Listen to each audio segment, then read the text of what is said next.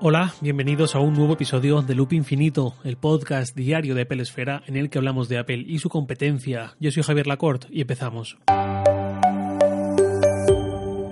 En la tarde del jueves pasado, Apple envió a los medios de comunicación, Apple Esfera entre ellos, un comunicado en el que muestra su postura frente a una noticia que ha salido estos últimos días. La noticia es la de la posibilidad de que la Unión Europea obligue a todos los fabricantes de dispositivos móviles a tener un único puerto de carga, a que sin importar que un móvil esté hecho por Samsung, por Apple o por Xiaomi, si se vende en la Unión Europea, tenga que tener el mismo puerto de carga para todos. Esta noticia es muy similar a otra de hace más de 10 años, cuando la Comisión Europea planteó esto mismo, pero acabó dando paso a que, eh, bueno, se acabó haciendo un programa voluntario para la industria que consiguió que el mercado pasara de tener 30 cargadores distintos, cada fabricante tenía su propio puerto de carga, a tener solo tres, que ya están a punto de ser solo dos, USB-C y Lightning, el de Apple. El tercero, que está desapareciendo ya, es el micro USB, que se limita ahora mismo a algunos Android de gama baja. De hecho, cuando salió este programa, todos los fabricantes se movieron en primera instancia hacia el micro USB, ya que el USB-C empezó a usarse en 2015 todos salvo Apple, que son unos cachondos y su forma de cumplir con este programa fue lanzando al mercado un adaptador de micro USB a Lightning. Más allá de la broma, Lightning, que llegó en 2012, era un puerto que le daba 10.000 vueltas al micro USB en todo, salvo, naturalmente, en el hecho de que complicaba un pelín encontrar un cargador en una situación de emergencia fuera de tu casa y tal. Pero bueno, con USB-C el panorama ya no era el mismo. De hecho, en 2015 empezó a llegar este conector para smartphones y Apple lo empezó a usar en sus dispositivos. En el MacBook de 12 pulgadas, en el Apple TV como puerto para tareas de desarrollo o depuración, luego los MacBook Pro, en otros Mac y en los iPad Pro. No ha llegado a los iPhone a día de hoy, y ya dediqué un episodio a hablar de este tema, de USB-C versus Lightning, y ahora estamos en el proceso de ver si la Comisión Europea llega a imponer este USB-C que únicamente afectaría ahora mismo a Apple y a los fabricantes que todavía por abaratar costes están con el micro USB, pero que eso es algo que ya en pleno 2020 estaba cerca de caer por su propio peso. El comunicado que lanzó Apple es bastante contundente, son varios párrafos que no voy a leer completos aquí, pero que os dejo enlazados en las notas del episodio, en el artículo que comentó Eduardo Archanco en Apple Esfera. Viene a decir este comunicado que una regulación así ahoga la innovación en lugar de favorecerla e incluso perjudica al consumidor europeo y a la economía en su conjunto. Y esto lo acompañan con un estudio económico de una, de una firma independiente, aunque contratada por Apple, eh, que respalda este posicionamiento de la empresa. Dicen también que si en 2009, cuando se empezó a debatir si debía ser obligatorio usar micro USB y que al final terminó con el programa este que os cuento voluntario, hubiesen llegado a esa, a esa regulación perdón, de eh, solo se puede usar micro USB en los móviles que se vendan en la Unión Europea,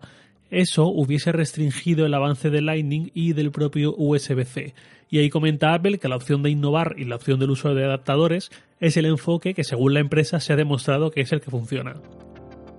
Obviamente, si esta regulación llegase ahora hasta las últimas consecuencias y fuese imperativa y no opcional, Apple tendría un problema, porque aunque solo afecta a los móviles que se vendan en la Unión Europea, no me termino de imaginar un escenario en el que Apple usase dos tipos de puertos en función de la región en la que se vende ese iPhone, y más siendo una empresa con el estilo habitual y propio de Apple. Esto le pondría en una posición complicada de cara a tener que pasar por un aro, el europeo, que acabase siendo determinante para todos los iPhone, para los de todo el mundo, para el iPhone que conocemos, el único iPhone que hay en el mundo, digamos. No es que Europa sea la principal región para Apple, ni mucho menos. Eh, está delante el continente americano, norte, centro y sur. Eh, y China y ahí, según el momento en el que mira las cuentas. Pero en cualquier caso, Europa es una región importante. Pero creo que lo más importante de todo es esta regulación. Em, ¿Qué implicaciones tendría para la Apple, ya no del presente, del iPhone que vaya a lanzar este próximo mes de septiembre, seguramente,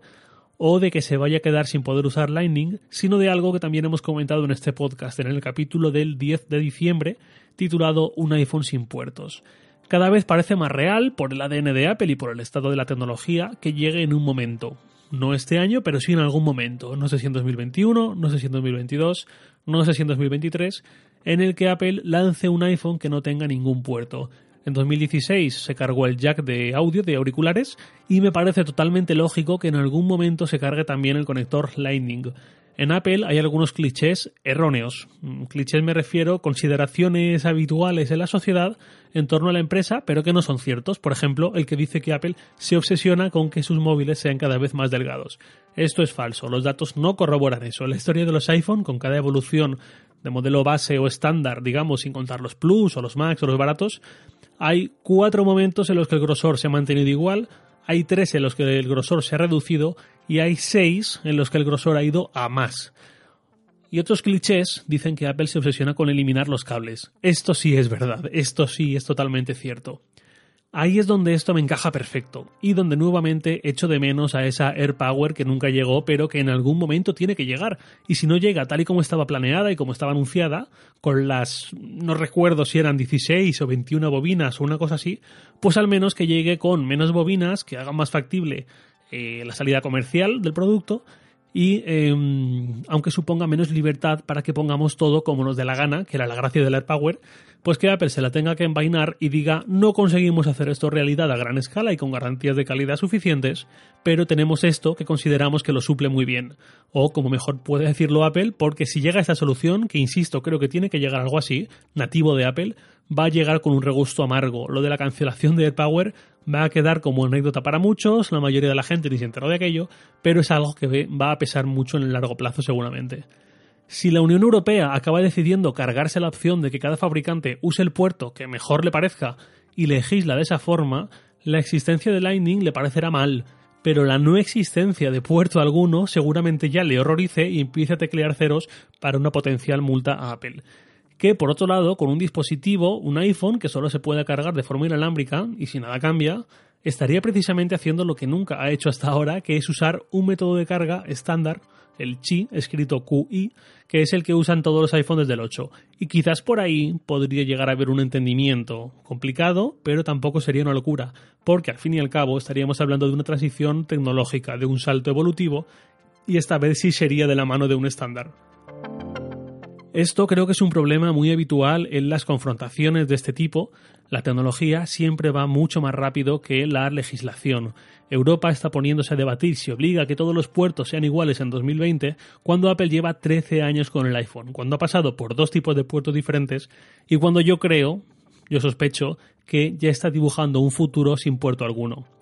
Esta teoría, que por supuesto no es solo mía, ni muchísimo menos, y que incluso resulta obvia, o al menos muy factible para cualquiera, coge peso con este comunicado de Apple. Cuando Apple centra su argumentación en que la regulación que obliga al uso de un único puerto ahogaría la innovación, eh, creo que leyendo entre líneas lo que podemos pensar es viene algo distinto y eh, esto no solo nos va a cortar lo que ya tenemos, sino lo que queremos que haya en un futuro próximo.